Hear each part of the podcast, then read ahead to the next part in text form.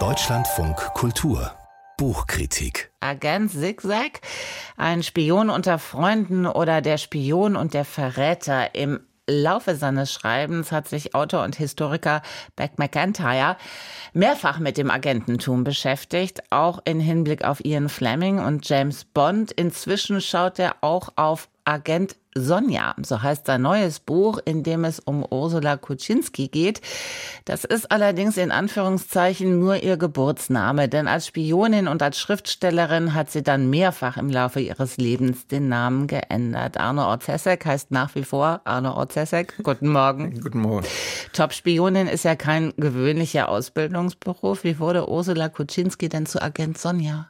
Also sie äh, kam aus einer wohlhabenden jüdischen linksliberalen Familie und die wuchs im äh, feinen äh, Berlin-Schlachtensee auf. Dann schloss sie sich in den frühen 20er Jahren äh, sehr entschlossen im kommunistischen Jugendbund an, arbeitete in Berlin und in New York als Buchhändlerin und ging dann mit ihrem ersten Mann, das war der Architekt Rudolf Hamburger, nach Shanghai, wo damals nicht nur viel gebaut wurde, sondern wo es auch den Bürgerkrieg gab, grob gesagt, zwischen den Fronten nationalchinesische Regierung und Kommunisten.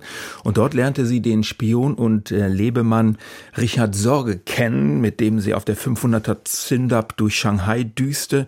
Und der wurde ihr Geliebter und der warb sie für den sowjetischen Militärgeheimdienst GRU an und gab ihr den Tarnnamen Sonja. So. Und dann fiel sie durch gute Arbeit äh, auch in Moskau auf und durch die Hinweise von, von Sorge. Und sie bekam Aufträge in der Mandschurei, in Polen, in der Schweiz, in Großbritannien während des Zweiten Weltkriegs. Und dort gelang ihr größter Coup, denn sie half mit, die Unterlagen des Kernphysikers Klaus Fuchs nach Moskau zu äh, schicken.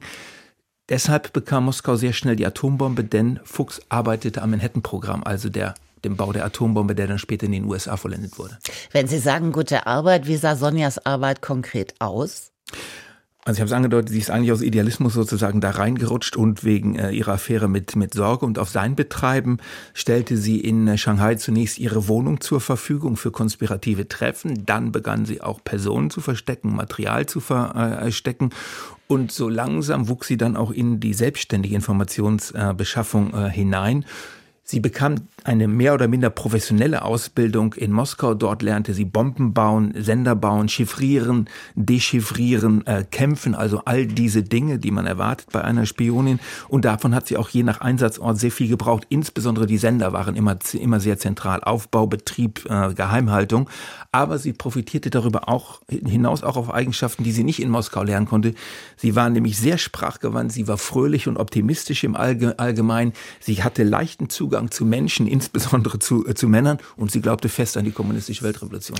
Und was hat Sonja vom Terror Stalins mitbekommen? Was hat sie getan, als sie davon erfahren hat? Also rund um ihre Zeit in Moskau sind auch sehr viele ihrer Freunde und Bekannten äh, verschwunden. Sie behauptete hinterher einerseits, dass sie von dem Ausmaß der großen Säuberung, wir befinden uns jetzt in den 38, 36 bis 38 in Moskau, wenig mitbekommen hat. Andererseits merkte aber sie sehr wohl, dass irgendetwas Ungeheuerliches vor sich äh, ging. Sie hatte, das belegen Unterlagen, viel Todesangst, glaubte aber zugleich auch dem Mythos, dass irgendwie die Sowjetunion von ausländischen Agenten infiltriert sei, dass es also Gründe für die Exekutionen ergebe. Dass sie selbst überlebt hat, ist verwunderlich, denn als Deutsche stand sie dort äh, in, in keinem guten Licht gewissermaßen. Ich glaube, hier wäre so etwas wie der Begriff einer Persönlichkeitsspaltung äh, an, angemessen. Sie hat wie viele ihre Idee vom, ihre hehre Idee vom Kommunismus von dieser unsäglichen Zeitläufe abgespalten.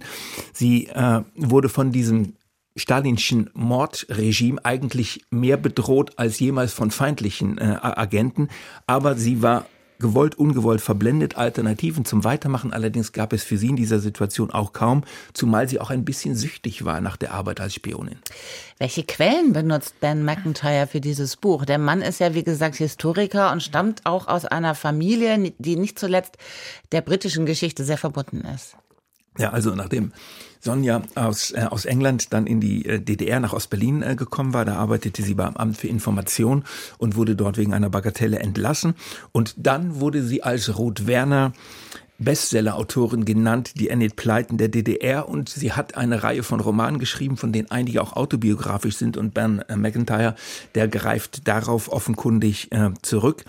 Er bezieht sich ansonsten auf die vorliegenden Briefwechsel von äh, Sonja alias, äh, alias Ursula, auf die Bücher ihrer Wegbegleiter, von denen es viele gibt, auf die MI5-Unterlagen des britischen Geheim Inlandsgeheimdienstes, die in London äh, liegen, auf Akten des Deutschen Bundesarchivs, auf Stasi-Akten und so weiter. Und dieses Material, das schmückt er immer wieder romanhaft aus womöglich, ich habe es nicht überprüft, im Rückgriff auf die Romane von, äh, von Ruth, äh, Ruth Werner.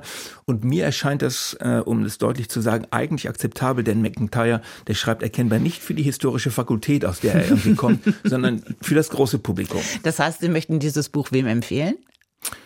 Allen. Genau, allen. Also allen, die Interesse an einer Lebensgeschichte haben, die so ungewöhnlich und so ereignisreich ist, dass sie manchmal wie ein herbeifabulierter Thriller sich ähm, liest. Doch das hier ist eben Non-Fiction, das ist fesselnd bis äh, zum Schluss. Weltgeschichte, Lebensgeschichte, Liebesgeschichte, irgendwie im Jean Le Carré-Format, äh, nur halt von Fakten bewahrheitet. Man sollte es an einem freien Tag lesen, denn vielleicht will man es an einem Stück ganz durchlesen, so ging's mir. Anna Ozasek über Ben McIntyre und Agent Sonja, Kommunistin, Mutter, Top-Spionin. Die Übersetzung von Katrin Bielfeld und Jürgen Burger ist mit knapp 470 Seiten für 26 Euro bei Insel erschienen.